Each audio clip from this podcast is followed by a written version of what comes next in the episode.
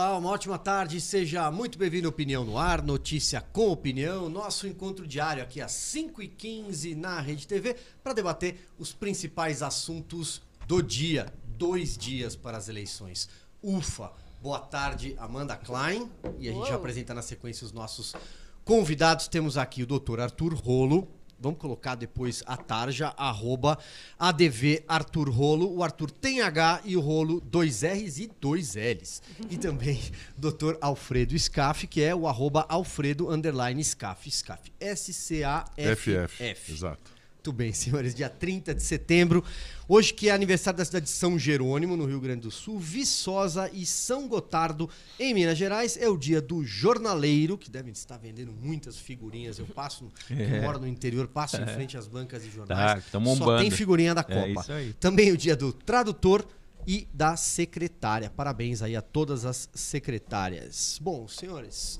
É, vamos lá, Amanda. Acho que a gente pode começar falando do debate. Sim. Que não aconteceu ontem. Ele aconteceu ainda hoje, né? Porque é. foi o debate Há poucas horas. mais longo de todos os realizados aí pelas televisões. Eu não me recordo se em 2018 teve algo parecido, não. mas em 2020, até por conta da pandemia, não. não né? Então, um debate que começou no finalzinho da noite de ontem e foi até a 1h50 da manhã com os sete candidatos é, com vários, uma verdadeira usina de memes, né? É, produziu é, alguns embates, vamos falar sobre eles aqui, mas quero então as impressões e iniciais. muita audiência, viu, Silvia? Foi é, tipo um recorde de audiência. Eu estava ouvindo deu agora, não sei quanto deu, mas assim, estava falando que mais do que os confrontos de 2014, 2016, 2018, assim, que há muito tempo não dava tanto, não dava tanta audiência, me impressionou justamente por ser tão tarde. Nós continuamos Sim. acordados, né? Praticamente não dormimos. É, então, mas é que é que tava, tava um debate brigado e aí você queria ver esperando a próxima briga, né? Eu acho menos... que dá a dimensão da polarização política e também do, do da magnitude dos dois principais personagens Sim, envolvidos. Né? É isso aí. Vamos, vamos aqui em clima de bate-papo, a gente vai trocando ideias. É, o que eu acho bom se teve, eu não tenho o número, mas se teve essa enorme audiência pela repercussão engajamento sociais, político da é população. O passou a se interessar é, por política, por isso, é. né? Então, é. e aí, é, Scaff, que, que você mesmo achou? num horário assim, uhum. ingrato. extremamente ingrato, essa é a palavra certa, até porque quem acorda cedo não tem condições de começar a assistir alguma coisa 10h40 da noite, né? 10h40 eu estou dormindo faz tempo. Mas ontem eu tive que assistir o debate, tivemos hoje de manhã na Jovem Pan com a Amanda. Mas assim, é realmente um horário muito chato. Você fica muito chateado de estar dormindo tão tarde, ter que acordar cedo. E se você percebe todo mundo moído de manhã. E assim, sete candidatos num debate não tem aquela produtividade de ideias, né? Como o, o meu colega Rolo falou, é uma brigaiada, né?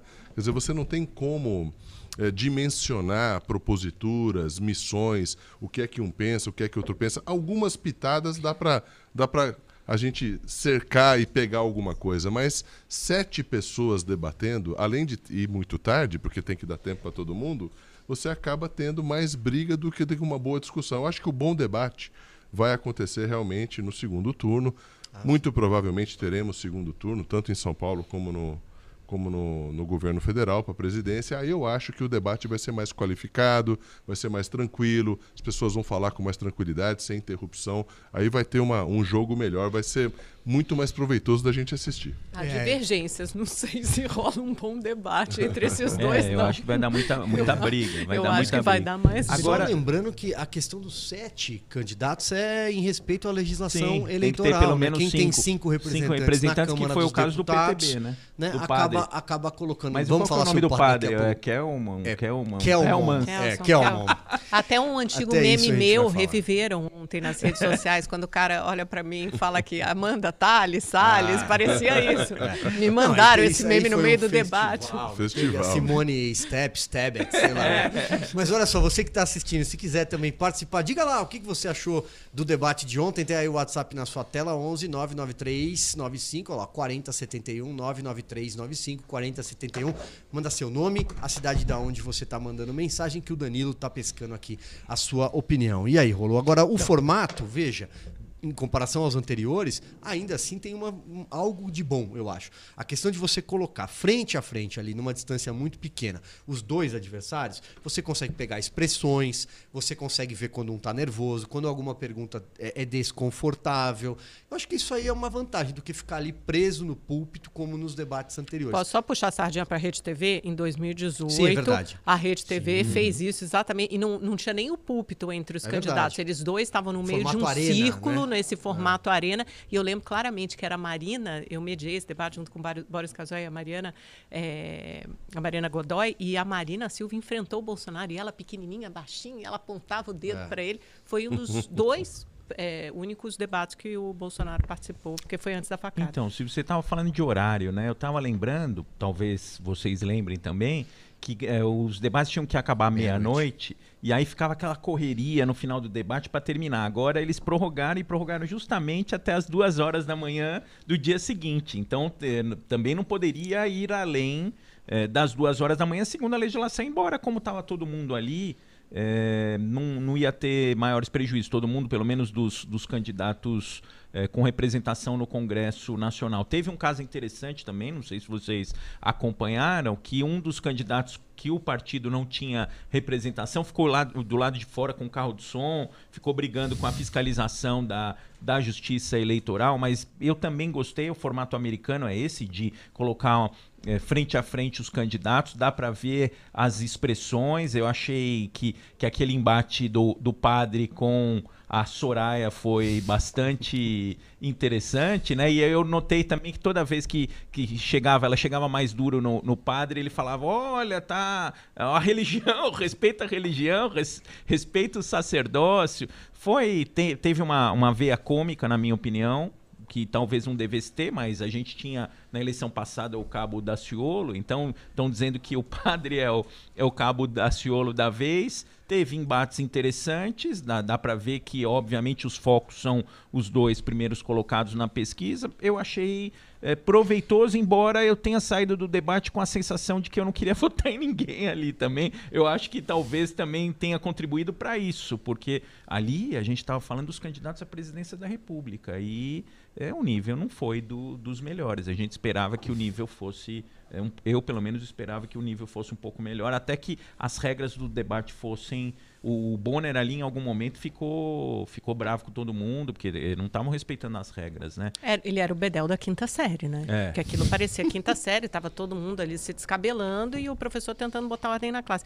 Agora, deixa eu puxar por essa frase do final, a, é, Rolo, que eu acho interessante, que é o seguinte: eu não saí de lá com vontade de votar em ninguém. E aí, todas as campanhas, ou pelo menos as maiores, estavam simultaneamente é, acompanhando grupos de qualitativas. Então, é, eleitores indecisos ou eleitores de Ciro ou Simone que não eram totalmente convictos, que eventualmente poderiam mudar de voto, e eles iam dando opiniões, impressões. Isso não serve de forma estatística, essas pesquisas, mas elas são, são chamadas de qualitativas, porque uhum. aqueles sentimentos são medidos, mensurados. Inclusive, eu estava é, é, conversando com o assessor da campanha do Bolsonaro, que me disse o seguinte, que em dado momento ficou muito nítido que a postura mais agressiva dele do início do debate não agradou. Tanto é que lá pelo terceiro, segundo, terceiro bloco, ele muda a postura, passa para uma postura mais amena, mais propositiva, menos nervosa, menos aguerrida, lá Carlos Bolsonaro, lá Carluxo, justamente porque já se mensurava, o PL estava fazendo um desses grupos de quali e, o, e, os eleitores ali indecisos estavam acenando com a bandeira amarela, ele ia levar um cartão vermelho, mudou a postura. Aí eu quero saber de vocês dois o seguinte, pensando na, no objetivo dos candidatos, principalmente dos dois principais, Lula e Bolsonaro, que era ganhar nos votos dos indecisos ou nos votos ali da terceira via. Vocês acham que eles cumpriram esse objetivo? E aí, da terceira via, Ciro, Simone e, e Soraya, principalmente Dávila, também não perder votos. Né? Então, eles estavam tentando segurar os poucos votos que tinham, os três tentando manter aqueles votos para não desidratarem na reta final, e os outros dois tentando ganhar votos. Quem foi melhor nessa estratégia? Alguém conseguiu cumprir esse objetivo? fosse de ganhar ou de não perder votos? É, eu acho, Amanda, que na verdade, é excelente a sua pergunta. Eu acho assim, não deu para cumprir esse objetivo ontem, né? Porque houve um clima muito tenso na questão corrupção, né? Todo mundo queria falar para um determinado candidato, olha, você cometeu atos de corrupção, você foi condenado, você foi isso, você foi aquilo, chamando, né, adjetivando ex-presidiário e tal, não sei o quê. Então isso acabou irritando muito o candidato Lula, não conseguiu desenvolver absolutamente nada ontem. Foi muito pressionado nesse ponto, né? E aquele primeiro bloco, como você bem disse, Amanda, esse direito de resposta um outro, um outro, deu uma polarizada, deu uma cansada na turma, né? Não obstante terminar duas horas da manhã, mas já no primeiro bloco ficou tenso. Então eu vejo que nenhum dos dois conseguiram atingir objetivos no sentido de, olha, eu vim aqui conquistar determinada fatia do eleitorado que está indecisa. Eu acho que não deu para conseguir esse objetivo, né? É muito claro que o governo é conhecido. Quer dizer, se você entende que o governo está tendo atitudes positivas, conseguindo algumas coisas muito boas na economia, fazendo coisas boas de um lado, não muito boas do outro, as pessoas vão votar na situação. E a oposição, ontem tinha, na verdade, seis candidatos, vamos dizer assim, em tese, né? Mas não houve aquela produção de propósito. É, Simone não conseguiu desenvolver nada. A Soraya, na verdade, ficou naquele embate, acabou adjetivando o Padre Kelman. Então, foi, foi, foi meio pão e circo o negócio. Eu acho que não, não deu muita produtividade. Mas sabe que tem um ponto. É, bom, enfim, sobre a questão temática de apresentar projetos, isso eu já esperava particularmente, é. porque eles nunca apresentaram projetos nenhum, à exceção do Ciro. E aí dou aqui um, um voto é, para ele, não o meu voto, mas digo assim, dou aqui um. Ele tem um, algum mérito que ele sentia um livro, na verdade, publicado antes até da eleição, que ele dizia: ó, essa aqui é minha cartilha, esse aqui é, esse aqui é Até meu, um pouco meu, professoral, minha, né? Professoral é, é, demais, mas é ao estilo Ciro. Sim. Mas ele tinha apresentado alguma coisa, os, os, demais não. Até quando a emissora resolveu dar uma forcinha, né? Olha, o tema é tal, nem isso eles fizeram. É. Teve uma hora que saiu um tema segurança pública, que a candidata Soraya, me, foi por isso que eu me lembrei, ela falou de vacina para o Bolsonaro, num dado momento. Então, assim, é um negócio. E, e teve outros casos também que se sim, desviava, sim. né? Ah, deixa eu aproveitar antes para responder ao candidato da pergunta anterior. Então, acho que isso aí você tem, tem razão, eu acho que não, não, não avança. Mas é, me surpreendeu uma coisa. Você falou assim: olha, você tinha ali praticamente todo mundo de oposição e o Bolsonaro. É verdade. Eu mesmo previ, previa que isso aconteceria. É, disse isso até aqui. Falei, vai ser todo mundo contra o Bolsonaro. Mas apareceu eu acho que durante o debate, ainda que tardiamente, os demais candidatos acordaram para apontar para o Lula determinadas questões, especialmente a corrupção, que não apareceu nos debates anteriores. Não sei se acordaram tarde para isso. Não sei, mas foi lembrado por todos eles, alguns de forma mais tímida, né, as mulheres. E ele, ele não mas foi, foi preparado para esse tiroteio, né? Ele não estava preparado e aí chegou ah, onde eu queria chegar. Ele, tá ele não estava preparado para Desde o começo ele está querendo fugir. Isso é perceptível. É, desde o do primeiro debate, acompanhei todos também, ele não está enfrentando direito esse tema corrupção. É, assim, tem um monte de gente do lado dele que, que foi preso por corrupção, mas também tem gente do lado do Bolsonaro que foi preso por corrupção, é, tem gente do Centrão, então ele poderia, mas eu acho, sabe o que, que eu acho? Que ele não tem entrado nesse tema corrupção a fundo por causa das alianças, pensando num é, eventual e provável, diria agora, em função do debate, segundo turno. Eu acho que é, ele está. Ele, porque esse negócio de corrupção, se você começar a apontar o dedo.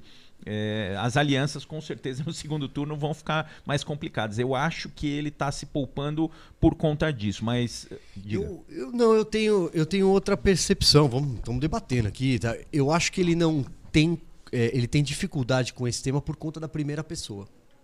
Porque ele, em dado momento, ah, ele já até chegou a dizer: não, teve corrupção numa, numa dessas sabatinas, teve corrupção, não posso dizer que não teve, né? Mas a gente não sabe falou quem foram absolvido. os diretores. É, aí, não foi absolvido com esse debate eu nem entro, mas parei. mas falou que foi é, Mas enfim, é, eu acho que ele tem dificuldade com a primeira pessoa, que é quando diz o seguinte: que ele participou do esquema de, de corrupção, de que ele sabia, de que, né, de que ele sabia do petróleo, de que foi ele que indicou, de que ele era o dono do sítio, de que ele era o dono do triplex. É, essa é, é, esse é o problema dele, é a primeira pessoa. Porque eu acho que dos outros, se for para chutar o Palocci, chutar, isso ele já faz já. Se for para espalhar a brasa, eu, eu, tenho outra percepção. Eu acho que o Lula saiu bem no primeiro bloco do debate. Eu acho que ele sabia que ele ia levar. Ele passou dois dias se, se preparando, né? Ele cancelou todas as agendas públicas.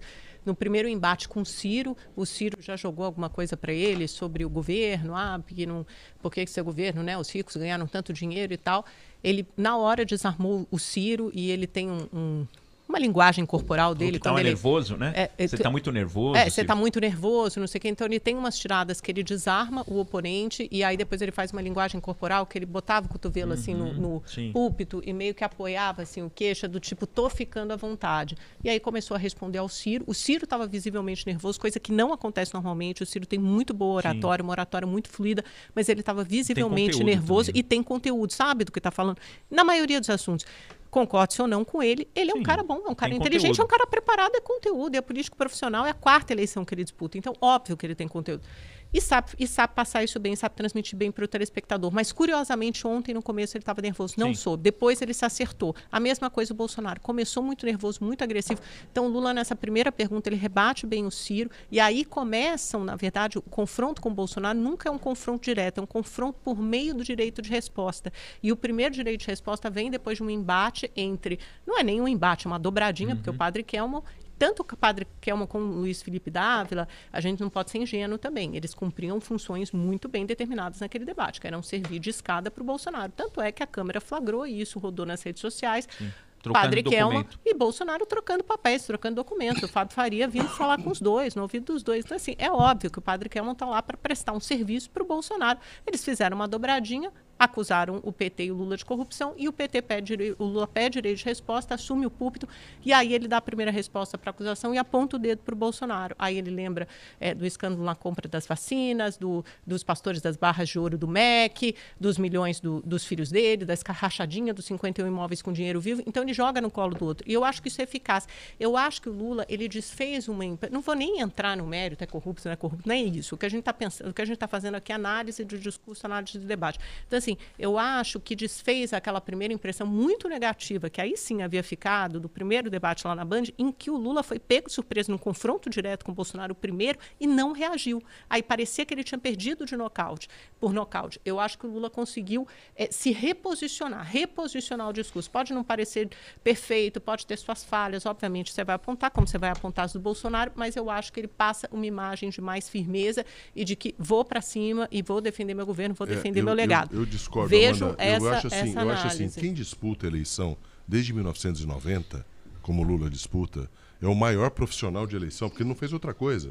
Faz 32 anos que ele disputa a eleição. Ele só não disputou as últimas três eleições, mas, obviamente, ele elegeu a Dilma, reelegeu a Dilma. Eu acho o seguinte, como você mesmo falou, se ele não está preparado para o eu, né, para confissão, olha, eu fui condenado em primeiro grau, em segundo desculpas, grau, né? no STJ e eventualmente uma questão processual, até na minha visão, não sei a visão do rolo, não poderia ter sido apreciado no STF. Eu acho que o tribunal que aprecia a questão federal é o STJ, mas isso é outra discussão. Então eu vejo assim, se ele não está preparado para encarar essa discussão, ele vai ficar tomando chumbo e não vai ter resposta. O que, que aconteceu ontem? Muito bem falado pela Amanda. Você vê, o Ciro tem uma, uma experiência em eleição, mas mais que o Lula ninguém tem. Ele vem desde 1990 disputando a presidência. né? Ele foi deputado federal antes, mas desde 1990. Então, ele tinha que ter esse preparo emocional mais do que todo mundo e não reagir daquela forma. Ele ficou muito nervoso. É Não muito vejo que ele perceptível. ficou nervoso. Ficou Não muito vejo. Não, em algum nervoso, Não momento ele Ficou. até ficou mais nervoso com o padre lá. Com o padre, ele só com o padre. é, O Lula, o padre. o, o Lula, É. o Lula, o Lula, o Lula, ele, ele visível, padre, visível, exato. E dá pra ver. É, tava nas- raivoso também, que né? filmou, O pessoal que filmou tem isso nas redes sociais também, as imagens é, contrárias, né? Porque a, a primeira imagem que aparece é aquela é, do padre. Ele falando, eu vou voltar a ser presidente, e o padre fala, não vai não. Né? Aí tem até o- as brincadeiras na internet. A imagem ao contrário, mais frontal, que circula nas redes sociais, mostra visivelmente a mudança de postura dele. Quem tirou o Lula do eixo Foi o padre. Foi o padre. Olha. Ele, ele descola É, ele- público, é. ele começa a tomar tomando distância. Tirou o padre e aí tirou o ele William volta, Bonner ele tá Gente, vermelho, primeiro que o padre né? não é padre, o padre é um estelionatário, é um farsante. Então vamos botar as coisas no devido lugar. O padre não é É, o padre. controvérsia, Não, porque assim, a Bom, isso já igreja. é, isso já é um igreja, problema seu. Você Não, que tá laranja, dizendo o padre isso. Não, Você é- que tá dizendo não que, é que problema Soraya, meu. Soraya Não, disse não. que era o padre laranja. Não, é um padre da festa junina, é exatamente isso, ele- É, é isso que você ele é. que tá claro, eu estou me atendo aos fatos. Se a igreja católica, a igreja ortodoxa, nenhuma igreja reconhece o padre, ele não foi ordenado, e sacerdote, que paróquia, de que igreja, ele não sabe responder. A paróquia que ele mesmo inaugurou, uma igreja que ele está construindo na Ilha de Maré, que ele invadiu uma área de manguezal, expulsou os quilombolas e vai construir uma igreja e virou padre. Amanhã eu posso vir aqui na Opinião do Ar, vestida de freira. Pode. Aí você vai me chamar de problema. freira? Madre Amanda. Chama, Madre tá? Amanda, Madre sem Amanda. Eu quero A chamar Amanda- a Amanda. Amanda não entendeu uma coisa. A o Amanda. Não é? A. Amanda não entendeu que ela pode se sentir o que ela quiser, ser o que você ela pode É vestir o que ela quiser. é a e essa, e essa né? crítica dela, né? E ela é tão experiente, eu discordo frontalmente. Falei hoje pra ela de manhã. Falei, olha, esse negócio de ele é isso, ele é estelionatário, charlatão, não pode, porque isso aí tá violando a liberdade E- de crença, da liberdade de mas, ó, expressão, não, vamos lá, da não, liberdade não, de postura. não, mas né? deixa eu trazer Não, um eu tô dizendo o seguinte, a, a Só- questão da liberdade a gente tem que exacerbar, no- né? Só pra jogar uma pimentinha aqui no debate, quero, quero ouvir vocês dois e muito. Só pra jogar uma pimentinha. Não se questiona, por exemplo, eu- quando alguém diz assim, eu sou pastor. Olha, quantos pastores Ninguém questiona. tem, e pastoras tem nessa eleição, rolo? É, são milhares. Sim. Deputado estadual, federal, sen- tem muitos. Ninguém pergunta de qual congregação, de qual igreja, assembleia do quê. Quantos espíritas das diferentes correntes, das correntes eh, africanas, das correntes kardecistas, tá, ninguém pergunta qual é o teu centro espírita. Não, não. Qual é o teu templo budista? Ninguém pergunta. O padre, que é de uma minúscula, isso já, já, já foi divulgado também, minúscula dissidência ortodoxa de fato, ele diz que ele é padre. Agora, se o problema não Você é a batina. não? Mas será que ele Não, pode realizar algum concluir, olha só, sacramento? Olha só, mas só para concluir. O problema não é, é a batina. assunto, né? O problema não é a batina do padre.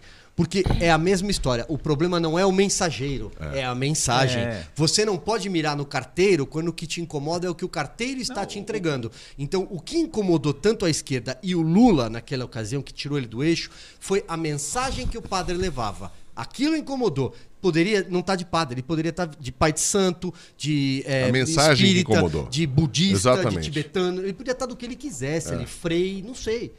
É a mensagem que ele levou. No caso, ele estava a caráter como um Então, padre. mas você sabe que eu fiquei, eu até fiz o comentário, eu fiquei comentando é, online o debate, no sofá lá comentando. Mas ele deu uma carteirada de padre lá no debate, porque ele Deu, batia, batia, deu, batia. deu, deu. Aí a hora que batia o Nero, oh, tá violando a liberdade de culto É, não, mas é- mas ele não imitou fala esse- mal do Não, padre, Mas ele tá imitou a esquerda, ele imitou a esquerda, ele fez bem. Ele, na verdade, Não. deu a mesma resposta. É. Qualquer coisa que você fala pra esquerda, eles falam assim: não, não, não pode. As- Meu Deus, que vitimismo. Não, mas aí que tá. Soraya e a Simone, Então, não é? isso aí Aí foi duro, viu? Foi um recado duro a isso aí. Simone falou isso, "Tô- não me respeite, me respeite. Ela mandou o padre pro inferno. Aí depois ela fala, Não, não, ela, pergun ela perguntou, ela falou, olha, padre, o senhor não tem medo de ir pro inferno? ela foi Exato, até, intele- exato, até, até exato, inteligente. exato. E aí ele falou que foi mandar É, mas E é- inferno, uma tá delas, e é uma que- delas pergunta: quantas mas- vezes você já re- realizou É, a extremunção? Mas é por, causa, é por causa disso o sacramento. Sabe por quê? Eu vou contar, porque eu estava na aula de batizado É. na quarta-feira à noite. é verdade. Eu fui Crisma. lá. Não, eu fui. Sim, não, de, de batizado para batizar meu filho. Eu estava lá na igreja e uma das coisas que eu aprendi nessa aula de batizado é o seguinte: quem é que pode realizar Sacramentos, né? sacramento? Não é qualquer um.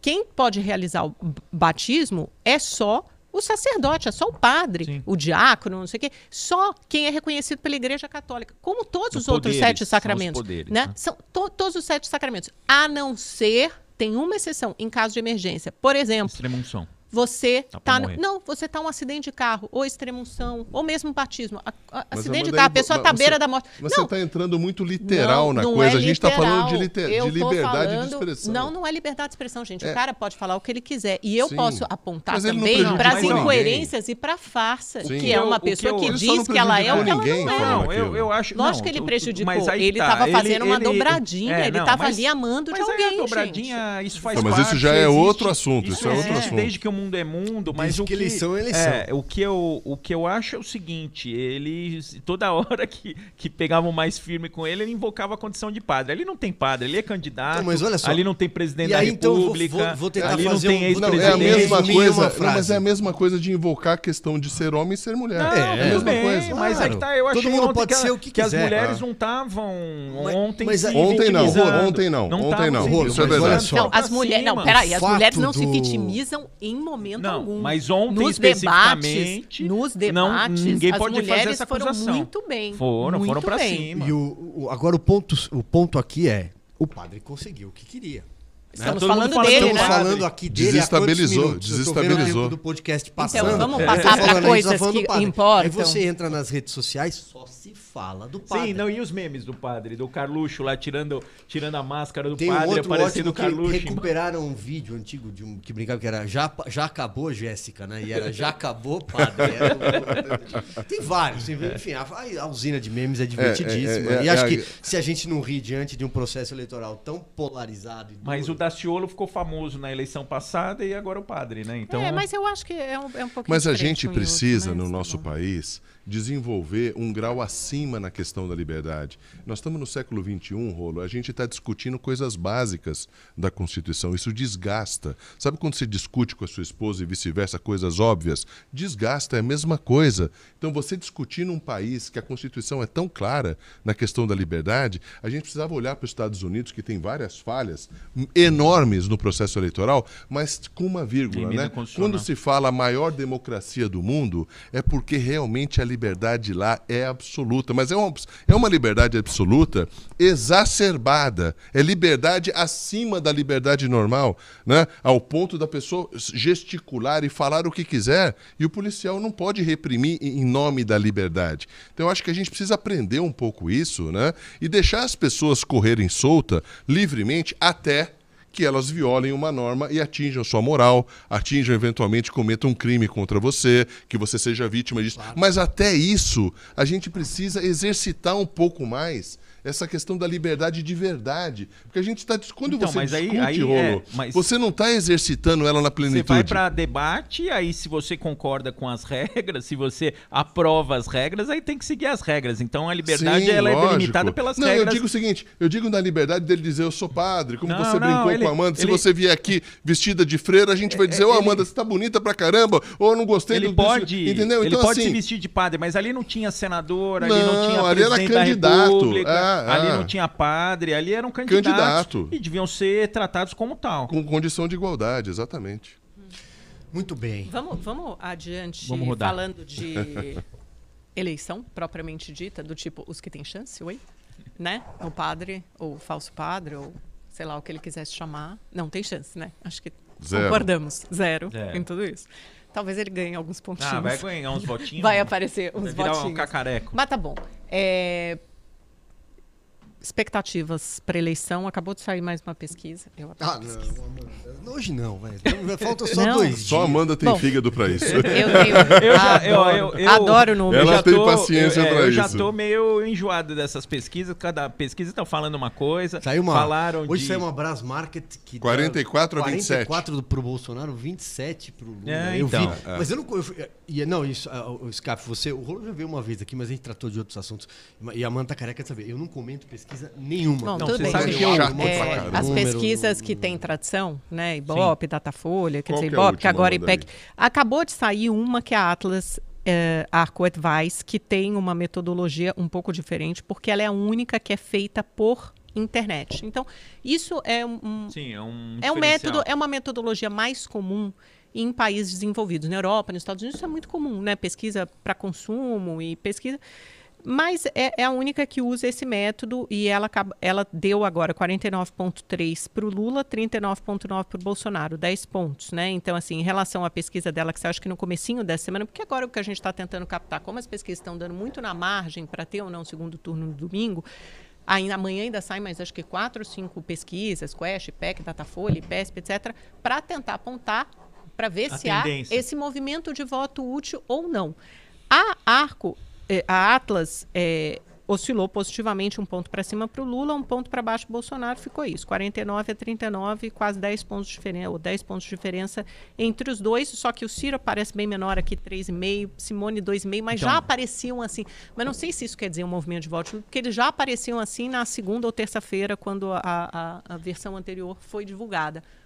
Na Datafolha ontem dava 50% dos votos válidos, bem redondinho, ou seja, tem chance de ir, tem chance de não ir. O que, que, que vocês esperam? Quero ouvir vocês. Eu, eu tô desconfiado das pesquisas, as pesquisas estão variando muito, muito, muito, muito. Eu como advogado eleitoral, já advoguei para instituto de pesquisa, advoguei a favor já advoguei contra. Eu sei o que eles fazem de certo e fazem de errado. Eu não nego a estatística, mas um dos fatos, por exemplo, a gente está tendo agora o censo do IBGE. Eu respondi o questionário essa semana. Hum. É, então, o, o censo ele está desatualizado. O que, que é, a, a pesquisa? Você pega uma amostra do, do todo. Então você vê o tamanho da população, quanto tem de, de, pessoas idosas, quanto tem de jovens, quanto tem de universitários, faixa de renda, e aí você monta Ajusta, lá o né? questionário e você pega um perfil do, do extrato da sociedade numa amostra lá de mil, duas mil, três mil pessoas. E, e o fato do censo estar tá desatualizado já tem um vício aí no, no universo que, que vai ser objeto da amostra. Então, para mim, isso já. Eles já dizem que isso é corrigido pela PNAD do IBGE. É, mas, mas Rolo, imagina, é... vamos imaginar a seguinte situação hipotética. Vamos imaginar que a gente não tenha pesquisa para encher a nossa paciência nos últimos seis meses até hoje. E a pesquisa é o que você vê na rua. Vamos imaginar o seguinte: a pesquisa é o comício.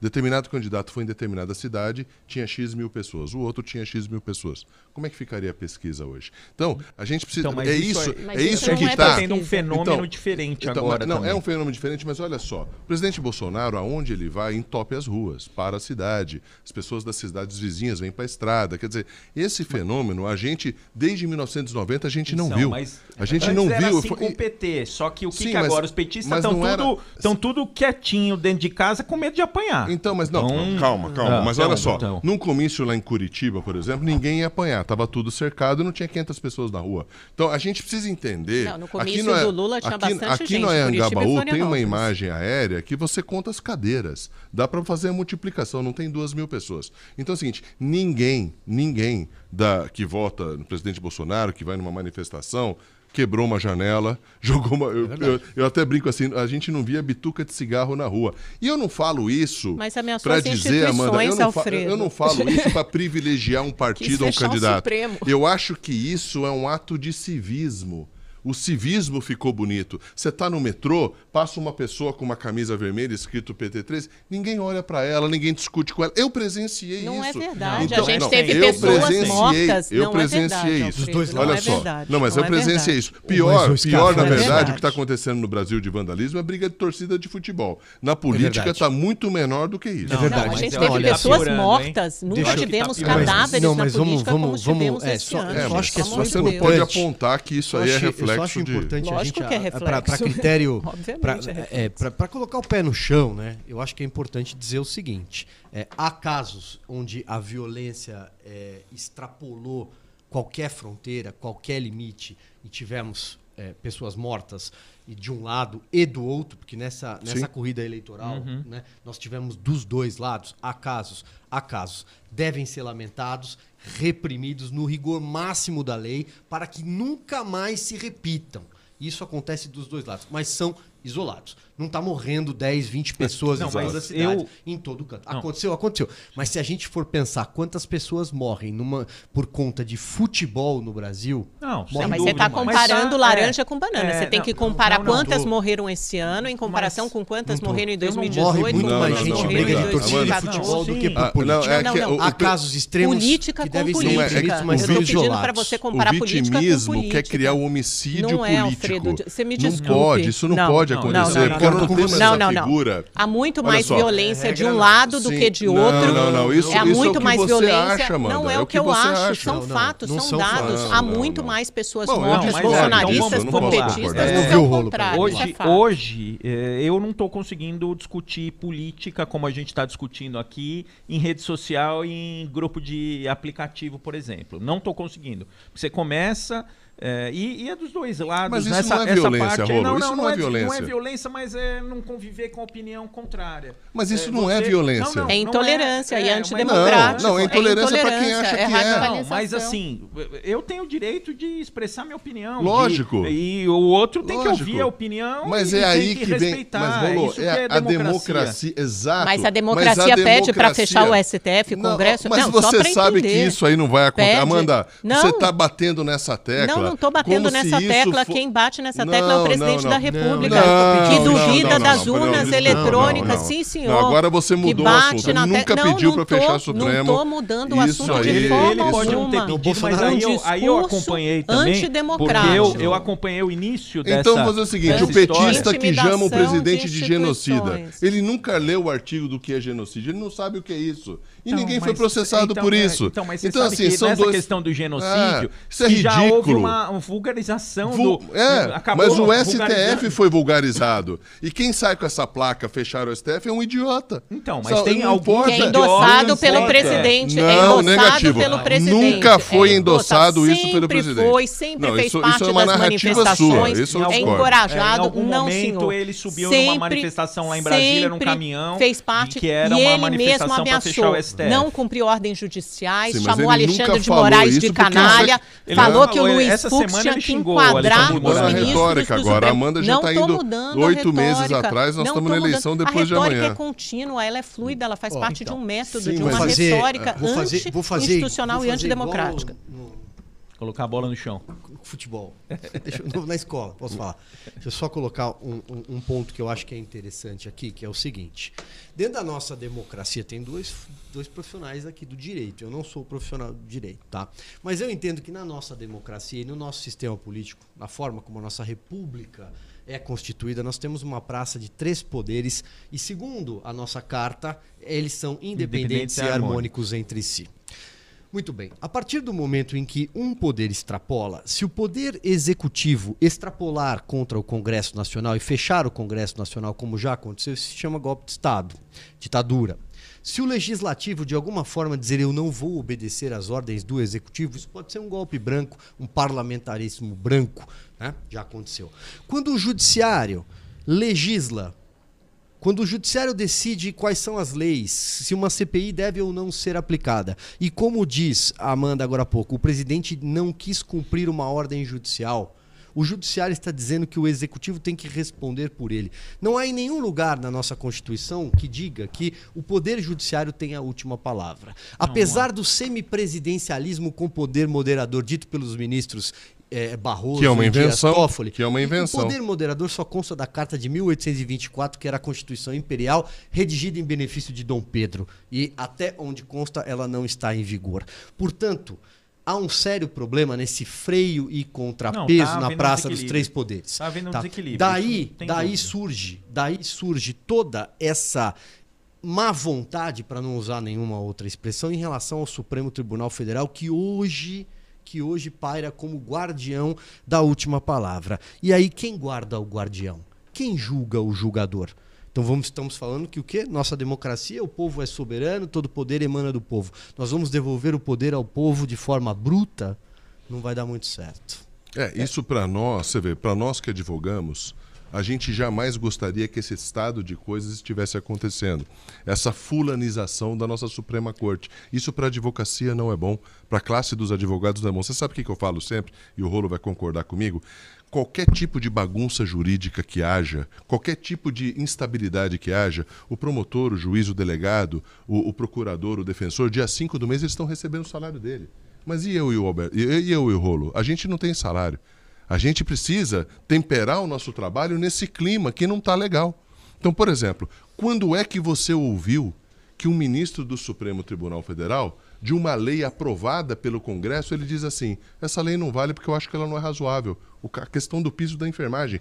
Mas aonde está escrito que você pode suprimir a vontade do legislador dizendo que isso não é razoável para você? Então você faz uma análise subjetiva. Quem tem que fazer análise subjetiva para criar uma lei é o parlamento.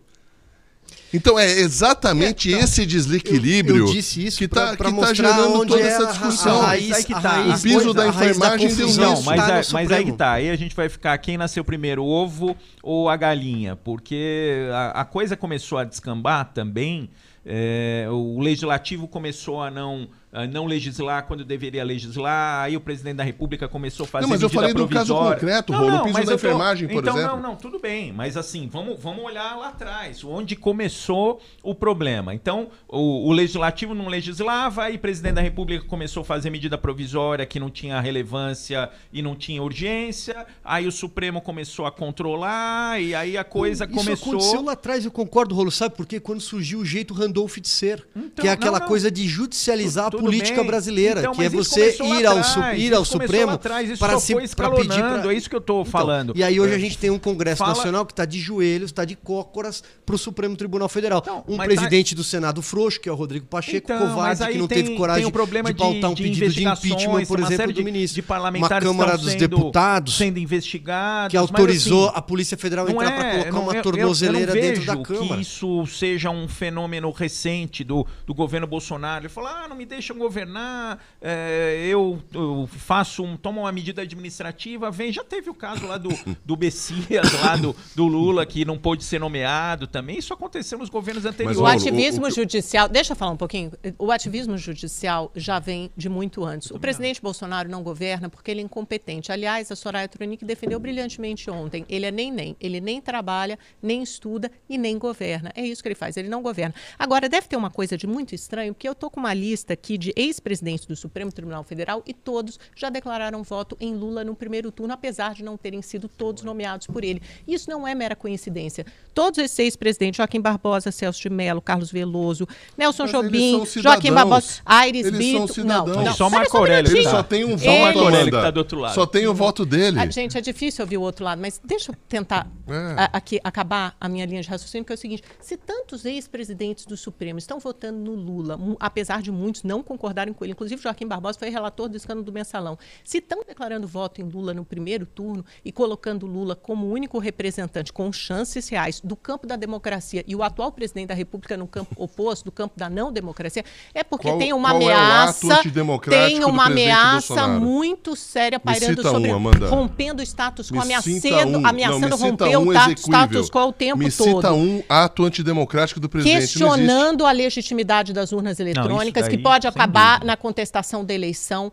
Quando ele diz que o Supremo Tribunal Federal, quando ele ataca o Mas a Supremo eleição vai Tribunal ocorrer Federal, do ele jeito que o TSE quer. Está atacando, Não mudou nada. Mas Atacando o ele tá status questionando. quo, atacando Mas ele tem o direito de questionar. instituições. Ele é político. Não, não, não. Agora, a Ele partir, Ele do, tem a o partir direito- do momento. Ele mente. Não. Ele não, não, não, mente, não mente ele na sua mente. visão. Não, Não. Ele tem o mente direito de questionar. não, quem questiona que precisa de uma Não, mas resposta, não questionar tá mentindo. tem horas. O, Se você questiona, você precisa tem, de uma tem resposta. horas que não adianta você questionar. Tem, tem momento. A, a urna eletrônica, por exemplo, hoje, só, só para vocês terem uma ideia, é, o, o- a Justiça Eleitoral cometeu um erro, fez uma anotação num registro de um prefeito, lá na- no título de um prefeito, que ele estava com direitos políticos suspensos e ele estava inelegível. O que, que aconteceu? Esse prefeito não vai é, poder votar. Então, é, por que, que eu estou querendo dizer isso? O, o sistema eleitoral já está fechado. Esse erro não pode ser corrigido agora. Então, agora não adianta ficar falando mal Sim, de urna que não. eletrônica. Lógico- quer, lógico quer que não. aperfeiçoar? Sabe, por exemplo, uma sugestão que eu acho que eu dei aqui, inclusive,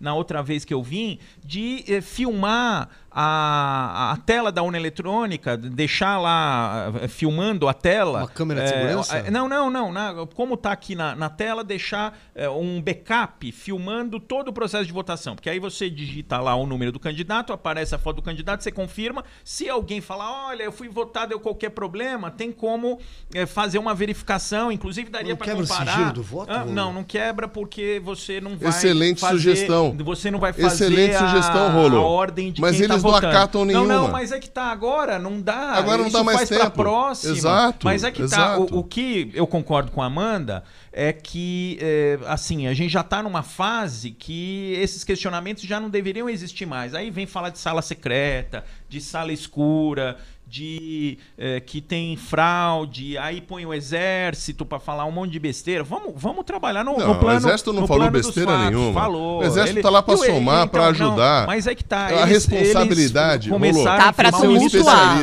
tumultuar. A- a res- Defesa. eu sempre digo o seguinte: ninguém tem que fazer apuração parale- a paralela, não tem previsão legal. Isso é um absurdo. A Amanda já ouviu falar isso. Eu acho e tenho absoluta certeza que tudo será na maior lisura e transparência. Mas a responsabilidade única de tudo isso, da segurança que todo mundo quer, da transparência, da lisura, é do TSE. Então, não mas é sempre foi. ninguém. Sempre Exato. foi. Mas tem que Sempre continuar foi. sendo. Eu acho que repartir responsabilidade é um grande Sempre erro. foi. Um grande erro. que o Sempre Ministério foi, da Defesa, então, está questionando e querendo repartir Porque o eles foram a convidados o uma comissão. Eles Não, mas eles foram questionar. Eles convidados, mas aí eles começaram a deles. fazer uma série de questionamentos que não tinham é, Não, pé mas nem é só- cabeça. De mas qualquer aí o forma, juiz indefere, não, né, Não, Rolo? tudo bem, mas de qualquer forma ele ficar ventilando isso no meio do processo eleitoral, isso cria uma instabilidade que, que não, não Posso só deve fazer uma existir. Pergunta? A gente já está terminando. Só uma pergunta para fechar. É, você tinha falado, ah, porque as ruas, os comícios, a mobilização mostra Bolsonaro com muito mais intenção É, de é o voto. que mostra, Tá, tá né? bom. Então, eh, e, e aí as pesquisas apontam outra direção. Eu quero saber o seguinte, minha pergunta é o seguinte, se no domingo chegar lá, dia 2 de outubro, e realmente se confirmar o cenário com Lula na frente, é, é, com uma folga razoável, 5, 6, 7, 10 pontos à frente de Bolsonaro. A- o, o que a gente vai estar querendo dizer? Vai- as urnas estão erradas, a A tese não do comício e da urna mobilização tá está errada. errada. Não, não tem e, e aí ter o que vai querer argumento. dizer? Não, estou perguntando. Se as urnas confirmarem o que as pesquisas estão apontando e projetando, e, e aí? Se não confirmarem. Se não Se confirmarem, não confirmarem, confirmaram.